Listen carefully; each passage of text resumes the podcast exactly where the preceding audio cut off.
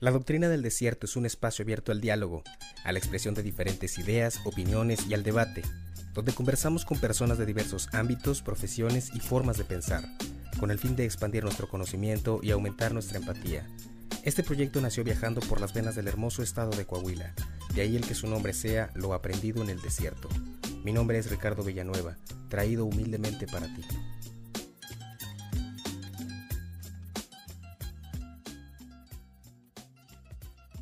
Perfecto. Bien. ¿Qué tal, racita? Sean bienvenidos a una emisión más de su podcast La Doctrina del Desierto. Los saluda como siempre su amigo y compadre Ricardo Villanueva. Para la racita que nos ve por YouTube, yo creo que ya se dieron cuenta. Y para la racita que nos sigue por Spotify, por cierto, síganos en Spotify si aún no nos siguen. Por favor, háganlo. Eh, les informo, el día de hoy no estamos en el estudio donde normalmente grabamos. Y esto es porque nos tuvimos que mover de ciudad para poder venir a platicar acá con esta persona, a quien vamos a dejar en el anonimato. Esto quiere decir que no vamos a mostrar su rostro, no vamos a mencionar su nombre y que también le hemos modificado la voz. Todo esto con el fin de salvaguardar su identidad dada la naturaleza de su negocio, ya que él se dedica a lo que yo califico como un farmacéutico exótico, Así que dicho esto, comenzamos. Primero que nada, mi hermano, muchas gracias por haber aceptado la entrevista. Yo entiendo que debe ser difícil porque, repito, dada la naturaleza de tu negocio. Así que agradezco bastante y de antemano el que te atrevas a venir a compartir aquí este podcast, parte de tu vida. Sí, no, gracias, no, no es, no es nada porque pues para todo hay tiempo hay que hacer tiempo organizado. ¿Cuánto tiempo llevas dedicándote a este negocio? Aproximadamente tengo cinco años en, esto y pues seguimos en esto aquí, aquí la andamos aventando. ¿Qué productos son los que tú manejas? Manejo desde lo que es la mota, el cristal, la suave, la dura y pues sería todo, se nos que son los más recientes, los más frecuentes. ¿Me puedes explicar esto de qué es la suave y la dura, no es albur? Eh, no, sí sigue como un albur, pero no, o sea, me refiero al, al lo que viene siendo la cocaína y la piedra. ¿Nos puedes platicar más o menos como, como cuánto cuesta, cómo se vende, por ejemplo, tal que vendo la, la marihuana por cantidad de precio, cantidad de gramos y más o menos unos 100 gramos te cuestan unos 100 pesos o la coca la vendo por gramos también y el gramo te cuesta tanto. ¿Se podrá? Lo que viene siendo la cocaína, te, pues en el estándar que se maneja acá, unos 800 pesos, 1000 pesos el, el gramo, ya dependiendo pues de la persona pero pues es lo, regular que anda el precio de la cocaína. En la moto, pues depende cuántos gramos pidan. De repente te piden un octavo, un ciencillo. O sea, varía todo y depende de qué, qué nivel andas. Acá tus, tus clientes, porque a veces pues nada, no vendes, no vendes de poco. A veces te manejas puro, puro mayorama y sobres. De todos estos productos que me acabas de mencionar, ¿cuál es el que más se vende? ¿Cuál es el que más se mueve? Ahorita lo más recurrente es lo que viene siendo el cristal, porque pues ya, ya lo que es la marihuana no se vende. Ya muy, muy pocos consumen marihuana. O no sé a qué se debe ahora, pero la, la racita ya no la compra del cristal que dices que es el que más se mueve, más o menos como cuánto vendes por semana para darnos una idea de cuánto, cuánto es el, el, nivel de movilidad que tiene esta sustancia. Mm, lo que viene siendo unas 3 onzas más o menos por semana.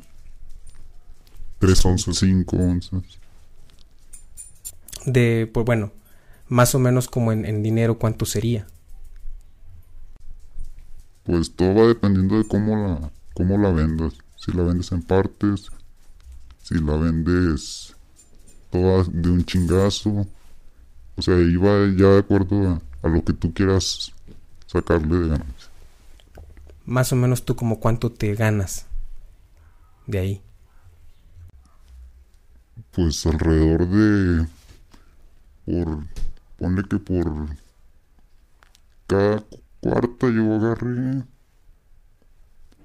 Alrededor de 400 pesos. 500 pesos. ¿Qué es una cuarta? Lo que viene siendo 7 gramos. Ok. Y más o menos como, como a la semana me podrás decir cuánto ganas aproximadamente. En una semana yo de todo lo que vendo saco tanto, o al mes o a la quincena. Pues varía mucho, la verdad. Varía por las cantidades que piden. A veces la raza también no, no trae lana. Y pues, ¿de dónde arman? Se ponen a malandrear, a robar, a conseguir, aunque sea pues lo mínimo, ¿va? roban y lo venden barato para con tal de conseguir. A veces va la raza que te ofrece las cosas, que los tenis, que una bocina.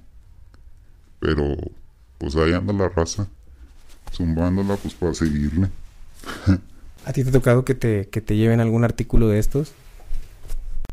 Sí, celulares, tenis, bocina. No, de todo, de todo te llevan. Bajos, para el carro y no, cualquier mamada. Tú aceptas de todo. Pues acepto lo que realmente está en buenas condiciones, pero trato de no aceptar porque la mayoría del producto que te ofrecen es robado.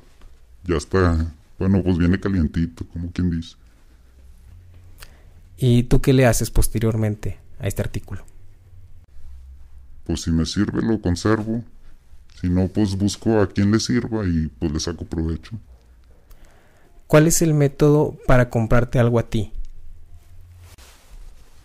Pues primero que nada tiene que ser persona de confianza, porque pues ahorita está muy muy de moda lo que es la traición. y, y, más o menos cómo es que, que, una persona que quiere comprarte algo eh, tiene que acercarse, o sea, tú te la tiene que, que, pasar como en un contacto a alguien o cómo está la cosa.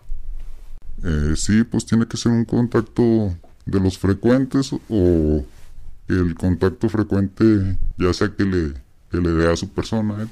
Que él se aviente la, lo que es la misión. Yo lo veo a él y él se arregla ya, ahí ya sabe cómo se arregla.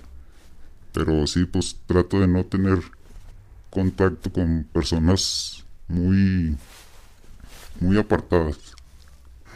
Si alguien, por ejemplo, que tú un número que no conoces, te manda mensaje por WhatsApp y te dice, oye, véndeme tanto de tal cosa, ¿cómo lo tomas tú? ¿Lo ignoras o le dices quién te pasó mi número? ¿Cómo está la cosa?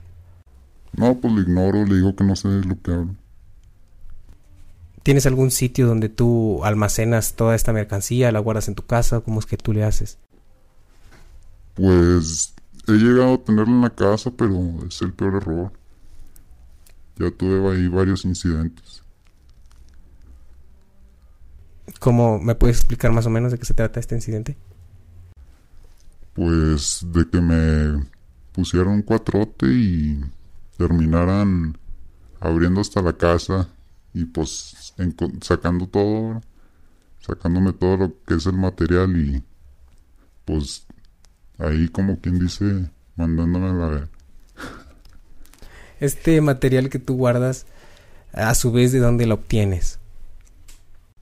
Pues como todo viene de un, de un proveedor y pues ese proveedor hay pues gente que lo provee a él y gente que provee a los que proveen a él. No sé cuántos brincos lleva, pero pues sí, hasta llegar lo consigo y ya de mí se va a mínimas cantidades. O a veces la racita también llega y compra el puño para pa agarrar fiesta a todos o simplemente para hacer dinero. ¿Hay crisis dentro de las sustancias que tú manejas? Es decir, que tú te quedes sin mercancía. Eh, pues realmente si me llego a quedar sin mercancía es por no, por yo no haberlo comprado, porque no realmente siempre, siempre hay. He, notado que siempre hay lo que era, no sé, esto de, de la loquera. ¿Cómo fue que tú empezaste en este negocio? Mm, yo empecé, pues, cuando estaba morro, de un principio eh, comencé a, a, vender cigarros. Realmente comencé como vendiendo cigarros. Era menor de edad en ese tiempo. Después ya empecé con lo que es la mota. Siempre había sido de mover pura mota. Ya después empecé a ver las otras sustancias y a ver el movimiento y me empecé a relacionar. Y así fue como, como adquirí pues, nuevos productos y se amplió el, el mercado. ¿Cómo fue la primera vez que vendiste? ¿Te dio miedo? ¿Qué sentiste? Pues yo creo que más que miedo, adrenalina. Porque, no sé, se siente una adrenalina de, de una... ¿Cómo se le podría llamar? Como una intuición que, que puedes que puedes mamar pero no pues me aventé el primero, me aventé el segundo y así se fue. Dentro de estos cinco años, ¿verdad? Me dijiste que llevas en el negocio. ¿Alguna historia que puedas compartirme eh, en el sentido de que haya sido muy impactante para ti, que se te haya quedado muy grabada en la cabeza? Pues solamente esa que te comentaba del incidente con los... con la, una corporación no vamos a mencionar marcas, pero pues sí, desde que, o sea, fue, un, fue un cuatrote. Desde un inicio que yo estaba esperando, me cayó una, una unidad y sobres, vas para abajo. Eh, yo creo que ya tenían mi nombre y todo. Me subieron a, a la primera y sobres empezó el baile, empezaron la, la golpeada y todo eso. Y pues hasta fueron y, y llegaron al cantón y todo, hicieron un desmadre, hicieron un cagadero. Pero pues ya me, me siguieron interrogando, pero pues como viene siendo la lo que es la escuela, ¿no? Pues calladito. Calladito se ve más bonito. ¿Qué estrato social dirías tú que es la que más te consume? ¿La clase alta? ¿La clase la racita más acá de barrio?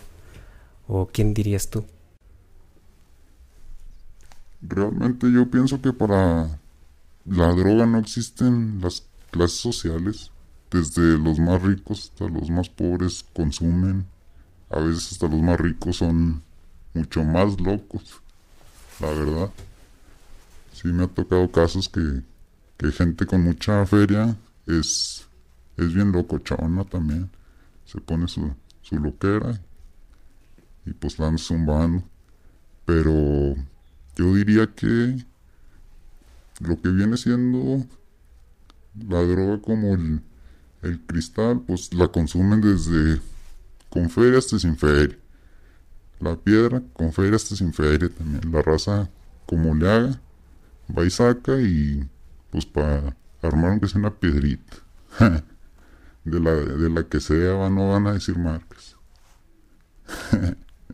¿Tú eres consumidor? Sí, soy consumidor. ¿Qué consumes? Consumo cristal, marihuana. Eh, pues he consumido otras cosas con lo que viene siendo la piedra, el paz también sí, sí lo consumo de repente. Pero lo que más es el cristal y la moto también. de diario. ¿Has tenido problemas con algún otro grupo que se dedique a esto mismo que tú por problemas de intereses o algo por el estilo? Yo creo que problemas más que nada con, con la racita que, que sueltas a veces espiado y nada, pues se sordean, ya no quieren pagar. Pues nada, pues mejor los abres. Yo creo que está mejor que abrirlos de un chingazo a, a tenerlos ahí nomás estorbando. Porque pues si no ayuda que no estorbe, va. ¿Tu familia sabe que te dedicas a esto? Mm, actualmente no lo saben. ¿Qué crees tú que pensarían si se enteraran? Nada, pues vas para la calle, mijo. Patitos para la calle. ¿Qué piensas de la lucha del gobierno contra el narcotráfico? Yo pienso que... No, pues andan bien terris. Andan bien sobres a ver a quién se chingan los güeyes. ¿Has pensado en dejar este negocio? Fíjate que sí lo he pensado muchas veces. Y yo creo que es la idea. Es la idea acá, pues soñada, va, salir del gueto, como quien dice. Desafonarse todo. Porque, pues sí, sí se pone muy cachondo de repente. Y pues empiezan los, los tronaderos por todos lados. ¿Tú dirías que sí vale la pena el arriesgue? Porque yo digo que estás arriesgando a lo mejor hasta tu vida eh, por el dinero que ganas. Pues es como todo, todo tiene su riesgo. Realmente cualquier chingaderita tiene su riesgo porque en cualquier trabajo puedes tener un accidente y, y morir. Hasta en un trabajo en, en una fábrica o así, puedes tener tu accidente laboral y pues ya, la quiebras. Pero pues yo creo que sí es una mayor mayor ganancia que cualquier trabajo normal, como quien dice. Sí deja dedicarse a esto.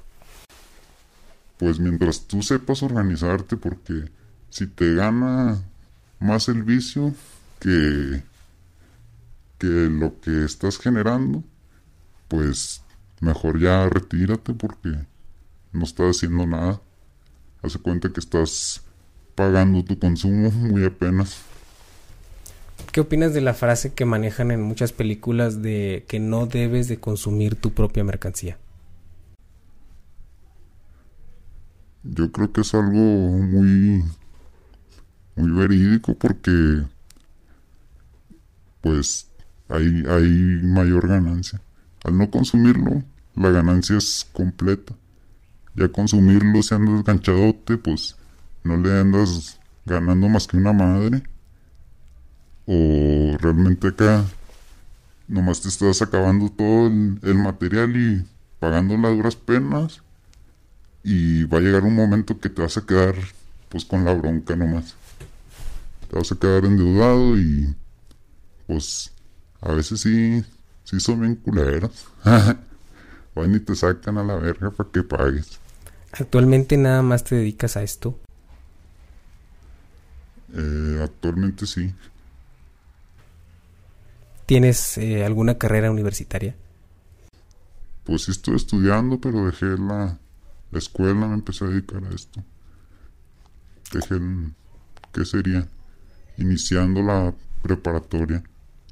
¿Cómo, ¿Cómo te ves tú a futuro? Por ejemplo, si me dijeras en unos, dentro de unos 10 años, ¿cómo te ves a ti mismo? Pues en unos 10 años yo espero ya no estar dentro de esto. La idea, como te digo, es, es desafanarme un día. O sea, y yo sé que a veces pues es difícil porque pues las cosas no siempre salen como uno quiere. Pero pues es la idea, le estamos echando ganas. ¿Qué le dirías de consejo a todos los morritos jóvenes que empiezan a consumir sustancias o que empiezan dentro de este negocio? No, pues que no, que no lo queden o que si lo quedan la controlen porque de repente anda quedando toda la banda pendeja. la neta, andan, andan alucinadotes los güeyes, inventando Perfecto, mi hermano. No, hombre, pues muchas gracias por haber aceptado la invitación. Te reitero, yo entiendo que se debe de necesitar mucha valentía para poder atreverse. Habrá quien juzgue bien, habrá quien juzgue mal, habrá quien no le importe lo, a lo que tú te dedicas, pero creo yo que es algo que existe y es algo que va a existir siempre, que siempre ha existido y que siempre va a haber quien lo haga. Esa es mi opinión. ¿Algún mensaje que, que quieras dejar ya de, a modo de despedida? No, pues que nos sigan y que nos suscriban al canal para que se levante el canalito aquí. Perfecto, no, hombre, muchas gracias. Pues ahí está, gente. Aquí queda otro podcast más para todos ustedes, parte de la doctrina del desierto, porque la doctrina del desierto abarca absolutamente todo, todo. Aquí no juzgamos bien, mal, simplemente lo que es. Así que gracias por escucharnos, compártanos y hasta luego. Racita del desierto, racita querida, con este séptimo capítulo damos por terminada la segunda temporada de su guapísimo y sensual podcast La Doctrina del Desierto. Espero que hayan disfrutado mucho viéndola, así como yo disfruté bastante haciéndola para todos ustedes. Nos vamos de descanso un par de semanas para poder cargarnos de más material y subir más contenido para el disfrute de toda la racita del desierto. Eh, muchas gracias, muchas gracias por seguirnos, por compartirnos, por tomarnos siempre en cuenta, por estarnos viendo y por tenernos siempre bien presentes. Muchas, muchas gracias, banda. Nos vemos pronto. Bye.